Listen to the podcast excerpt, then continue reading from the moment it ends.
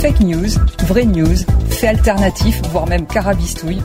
Je suis Frédéric Michalak et ce podcast a pour mission de démasquer le vrai du faux.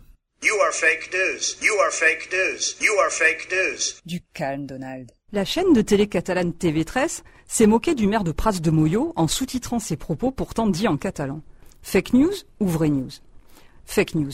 Oui, TV13 a sous-titré les paroles de Claude Ferrer, mais non, ce n'était pas parce qu'il parle catalan comme une vache espagnole. Le maire de Pras de Moyo, catalaniste devant l'éternel, militant de la cause indépendantiste et même ami personnel de Karl Puigdemont, était le seul élu des Pyrénées-Orientales présent le 11 novembre dernier sur le viaduc du Pertus, bloqué, on s'en souvient, par des militants séparatistes. C'est là qu'il a été interviewé par l'Indépendant, mais donc aussi par TV13, qui a ensuite sous-titré ses propos.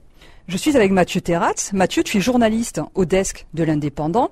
Le desk, c'est le service Internet du journal. Et tu t'es penché sur cette affaire qui a même entraîné une lettre d'excuse de la chaîne catalane. Alors pourquoi Claude Ferrer, qui parle un catalan parfait, donc, a-t-il été sous-titré eh bien, écoute Frédéric, deux hypothèses s'affrontent. La première est d'ordre purement technique. En effet, sur les images, on constate que le maire de Prats de Moyo parle assez loin des micros. Étant placé sur l'autoroute qui plus est au milieu des manifestants, il est vrai que le bruit ambiant parasite un tantinet à l'enregistrement. Mais entre nous, la qualité de la bande de son reste tout à fait honnête.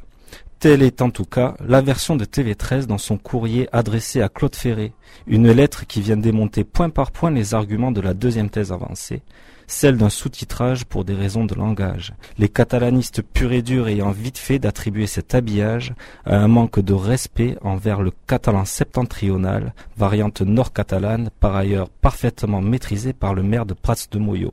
Mais en ces temps de crise de l'autre côté de la frontière, le catalan, quel qu'il soit et d'où qu'il vienne, est à prendre avec des pincettes.